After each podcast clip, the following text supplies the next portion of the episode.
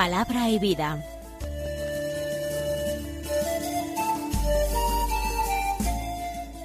Con el padre Manuel Horta desde Sevilla.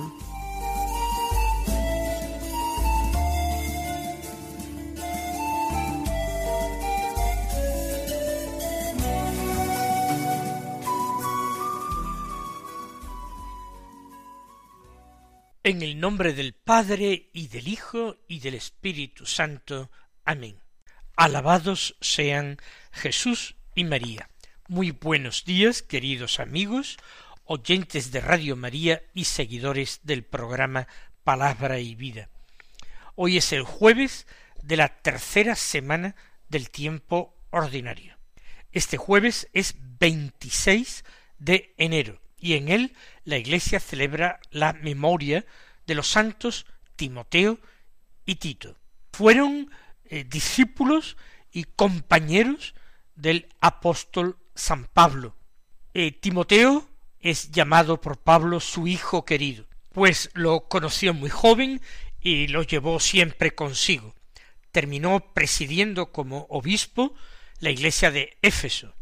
Tito, otro colaborador, también fue obispo de la iglesia de la isla de Creta. Y ambos recibieron cartas de parte de Pablo, cartas llamadas pastorales porque se dirigían a dos pastores de la iglesia. Vamos a escuchar la palabra de Dios que se proclama en la liturgia de la misa del día. El Evangelio es según San Marcos, capítulo cuarto, versículos 21 al 25, que dicen así. En aquel tiempo Jesús dijo al gentío, ¿se trae la lámpara para meterla debajo del celemín o debajo de la cama? ¿No es para ponerla en el candelero? No hay nada escondido, sino para que sea descubierto. No hay nada oculto, sino para que salga a la luz. El que tenga oídos para oír, que oiga. Les dijo también, atención a lo que estáis oyendo. La medida que uséis, la usarán con vosotros, y con creces. Porque al que tiene se le dará, y al que no tiene se le quitará hasta lo que tiene. Nos encontramos con un texto del Evangelio de San Marcos, que está lleno de sentencias o enseñanzas de las que no estamos seguros si Jesús las predicó en este mismo orden y en esta misma ocasión, o fueron puestas por San Marcos de esta manera y en este lugar, eh, reuniendo estas distintas enseñanzas de Jesús. ¿Fueron dichas en la misma ocasión o fueron dichas en distintas circunstancias? Es una buena pregunta. No se trata de una mera curiosidad. Depende del lugar del Evangelio en que algunas de estas enseñanzas están situadas. Cambiaría mucho el significado de cada una. Vamos nosotros en principio a verlas en su propio contexto. Jesús dice al gentío. Esa palabra gentío que hemos escuchado al proclamar el Evangelio no está en el texto de San Marcos. Atención. San Marcos dice solamente les decía, ¿se trae la lámpara para meterla debajo del celemín? Entonces, ¿por qué nosotros hemos leído eh, de esa manera? Pues porque el autor del leccionario de la misa tiene que introducir el texto con unas palabras que lo sitúen. De esta manera, dice, en aquel tiempo, habrán observado que siempre o casi siempre comenzamos con estas palabras, en aquel tiempo. Y en segundo lugar ha añadido, Jesús dijo al gentío. Es correcto, es Jesús quien se expresa, pero lo del gentío tiene que ser matizado, porque Jesús está hablando, si hacemos caso a lo que eh, leíamos en el Evangelio de ayer o de antes de ayer, Jesús está hablando después de que el gentío se ha marchado. está hablando a los doce, a los apóstoles, y también a algunos otros que están junto a los apóstoles. Los que le rodeaban y los doce le preguntaban. Por tanto, hay algunos más, además de ese círculo más cercano, más íntimo de discípulos a los que él mismo ha escogido como apóstoles, testigos de sus hechos y de sus palabras y compañeros. Esto es pues importante, porque Jesús entendemos que con la enseñanza de hoy va a hacer alusión a lo que decía de una forma bastante desconcertante en el Evangelio de ayer. A vosotros se os ha dado el misterio del reino de Dios, en cambio, a los de fuera todo se les presenta en parábolas para que, por más que miren no vean, por más que oigan no entiendan, no sea que se conviertan y sean perdonados.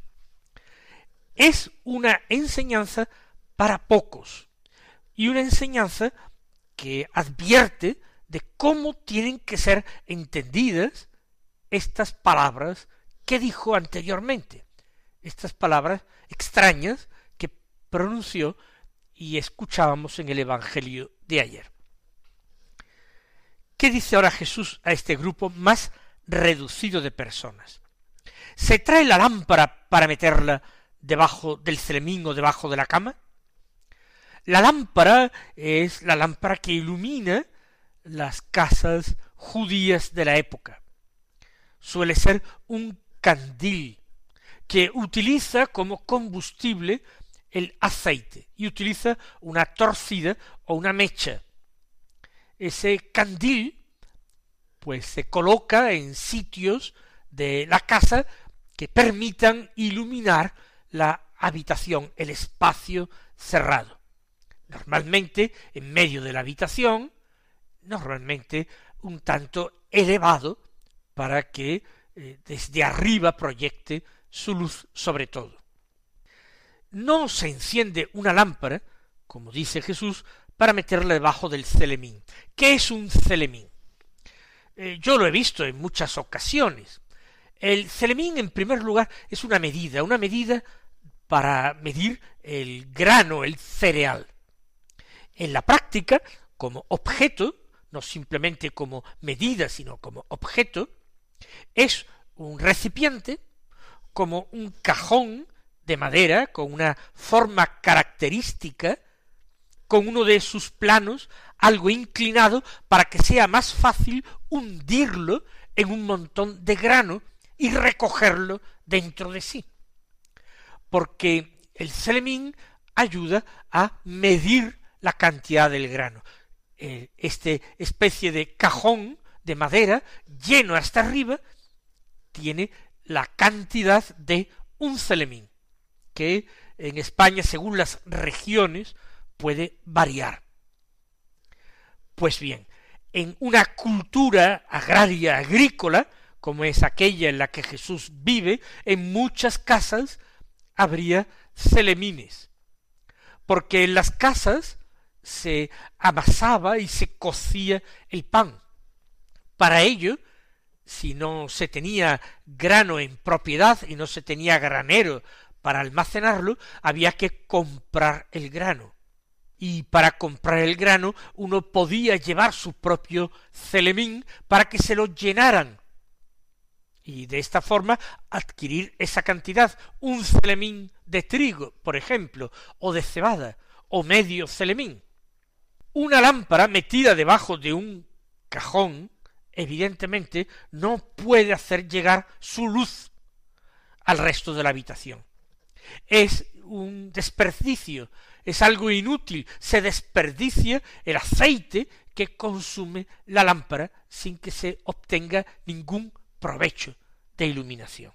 Lo mismo si la lámpara se metiera debajo de la cama, igualmente se desperdiciaría aquella luz. El que enciende una lámpara junto a su cama, pues pretende tenerla cerca de sí, para si despierte en la noche poder ver algo. o ver mientras está despierto y apagarla antes de entregarse al sueño. ¿A qué se está refiriendo Jesús? La lámpara, evidentemente, es la predicación evangélica, es la luz que ofrecen las palabras de Jesús, la enseñanza de Jesús.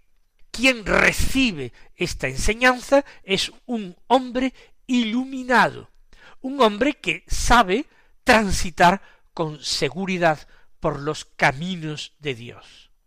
Con razón Jesús dirá en otro Evangelio, yo soy la luz del mundo, el que me sigue no camina en las tinieblas. La lámpara no es para meterla debajo de un mueble, como la cama, debajo de un recipiente, como el celemín, sino para ponerla en el candelero. ¿No es acaso para ponerla en el candelero? Es decir, un lugar expresamente preparado para recibir la lámpara, para acogerla, y que está situada de una manera destacada entre los demás muebles o en el centro de la habitación. Allí se pone el candelero y sobre él se deposita la lámpara. Esto es algo sensato, es algo razonable, todo el mundo lo vería, nadie enciende la lámpara para ocultarla debajo de la cama o del celemín. Todos, si la encienden en casa, es para ponerla en el candelero y que ilumine a toda la habitación y a las personas que en ella se encuentran. Pues bien, parece que Jesús en la anterior enseñanza ha sido oscuro. Les está hablando en parábolas.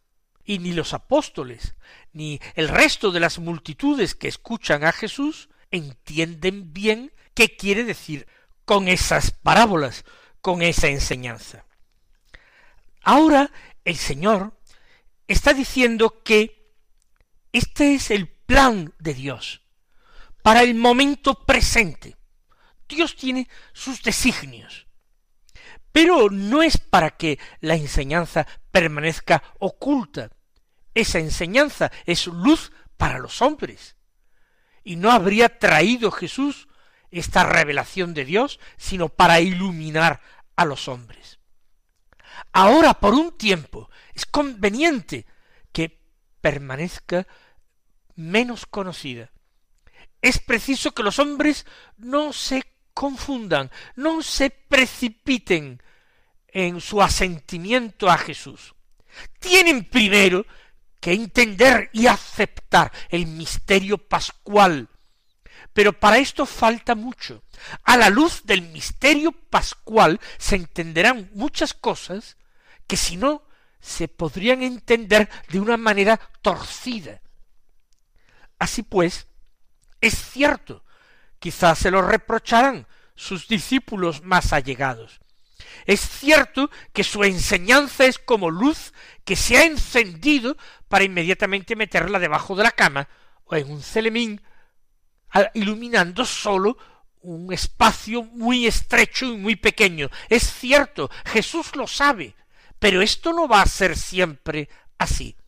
Un día los apóstoles, un día sus discípulos anunciarán a todas las gentes, al norte y al sur, al oriente y al poniente, anunciarán esto que se les está revelando en pequeño comité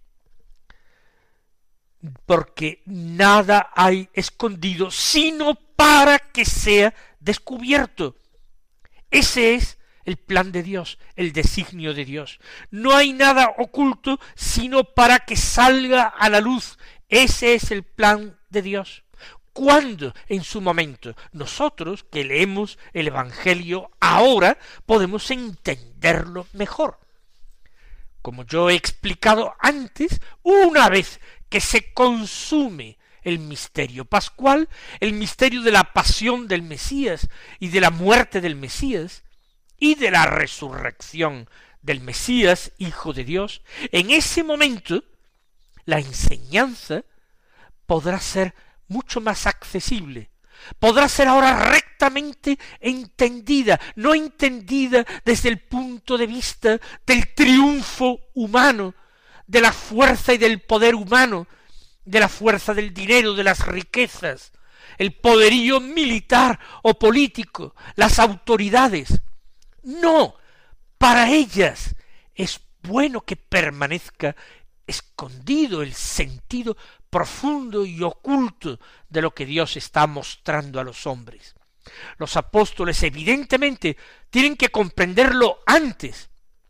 Más aún, después de la resurrección de Jesús y de la venida del Espíritu Santo, entenderán mucho mejor, en plenitud, sus palabras, según la misma promesa del Señor. Os enviaré de junto a mi Padre el Espíritu, que y os irá llevando a la comprensión perfecta de mis palabras, de mi enseñanza. Él os lo enseñará todo, os irá recordando todo lo que os he dicho, recordándolo no simplemente porque seáis unos desmemoriados, sino que ese recordar que otorga, que concede el Espíritu Santo, es un recordar lleno de inteligencia, porque Él concede sus dones para que los hombres penetren en los secretos de la Escritura, penetren en ese misterio insondable del querer de Dios, de la voluntad de Dios, de los planes de Dios. Paciencia, pues, a los apóstoles impacientes. No hay nada oculto, sino para que salga a la luz. Y vosotros, los apóstoles y los discípulos, los de entonces y los de todos los tiempos, seréis los que pondréis la luz en el candelero para que ilumine a todo el mundo. Continuemos eh, la lectura de este texto. El que tenga oídos para oír, que oiga. Esto es lo que estamos nosotros haciendo en estos momentos.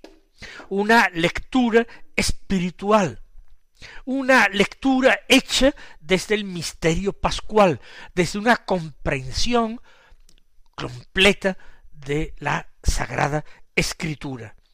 El que tenga oídos para oír, que oiga. Y nosotros damos gracias al Señor, porque los oídos que tenemos nos lo ha dado Él. Y Él nos ha dado su Espíritu para revelarnos los misterios del reino. Sigue pues la lectura. Les dijo también, ahora se trata de otra enseñanza. ¿Estará conectada con las anteriores o, como hemos supuesto como hipótesis, San Marcos no ha hecho más que recoger sentencias, frases e enseñanzas de Jesús, diseminadas por todas partes, pronunciadas a lo largo de su vida pública en distintos momentos y circunstancias y para públicos diferentes. ¿De qué se trata? Les dijo también, San Marcos lo presenta formando una unidad. Y San Marcos también tiene criterio y también ha tenido luz muy particular del Espíritu Santo para componer el Evangelio. Lo que escribe San Marcos no es simplemente palabra humana, es palabra del Señor. Es texto inspirado por Dios. Por tanto, lo acogemos con mucho respeto. Dice, atención a lo que estáis oyendo. Así pues, Jesús parece que se está refiriendo de nuevo a la palabra de Dios, esa palabra que ha comparado al principio con una semilla que el sembrador siembra esparciéndola en su campo y que puede caer en un terreno mejor o peor, mejor acondicionado o peor acondicionado para que fructifique. Atención a lo que estáis oyendo. Lo que estáis oyendo es toda la enseñanza anterior, todo lo que antecede en el Evangelio y escuchábamos, por ejemplo, ayer. Atención. La medida que uséis la usarán con vosotros y con creces. ¿Qué quiere decir esto ahora? La eh, sentencia de Jesús tiene una interpretación eh, fácil que se capta muy rápidamente, que es que nosotros, que estamos llamados a amar a nuestro prójimo, tenemos que tratarle bien ¿Por qué? Porque el mismo grado de rigor o de exigencia con los que medimos a los demás con un grado de rigor, esa misma medida la usarán con nosotros y con creces. Seremos juzgados de acuerdo con esos criterios que nosotros mismos hayamos empleado con nuestro prójimo. Si hemos sido misericordiosos con nuestro prójimo, pues como dice la bienaventuranza de Jesús, bienaventurados los misericordiosos, ¿Por qué? Porque ellos alcanzarán misericordia, serán tratados con misericordia. Si la medida que yo he usado es la misericordia, puedo esperar que Dios usará también de misericordia conmigo. Mientras que si mi medida con los demás ha sido la dureza, el rigor, la falta de comprensión con los demás, puedo temer que Dios utilizará también en su justo juicio la misma medida con nosotros. Pero esto mismo, situándolo en este contexto del que estamos hablando, en que se refiere a la palabra de Dios, también puede revestir otro significado. El Señor se está refiriendo a una proporcionalidad. La medida que vosotros uséis. Si lo referimos a la palabra que él predica, en la misma medida en que vosotros acojáis esta parábola, en la misma medida en que acojáis la palabra de Dios, mi enseñanza, con un corazón abierto, con una disponibilidad total, con una generosidad absoluta, con un desprendimiento perfecto, en esa misma medida se os darán luces para que la palabra fructifique en vosotros, para que la palabra os alumbre interiormente. Proporcionalidad entre la disposición del oyente, que es como tierra que acoge la semilla, y la fuerza de crecimiento y de vida de la semilla, o la capacidad de iluminación de la palabra de Dios. En la medida que uséis la usarán con vosotros, y con creces, porque al que tiene se le dará, y al que no tiene se le quitará hasta lo que tiene. A quien tiene virtudes, a quien tiene amor, a quien tiene una comprensión profunda del querer de Dios, de la voluntad de Dios, se le darán mayores y posteriores iluminaciones y comprensiones de la palabra de Dios. Y quien no se ha preocupado por entenderla, por asimilarla perfectamente, por aplicar la palabra a la vida, en esa misma medida lo que tiene se irá disolviendo en él, se irá fundiendo en él hasta el punto de llegar a no tener nada.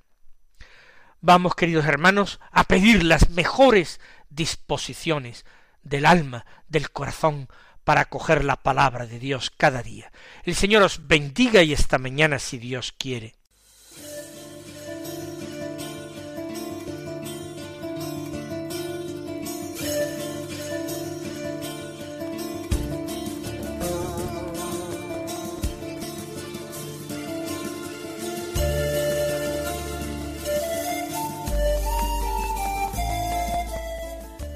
Concluye Palabra y Vida un programa dirigido desde Sevilla por el padre Manuel Horta.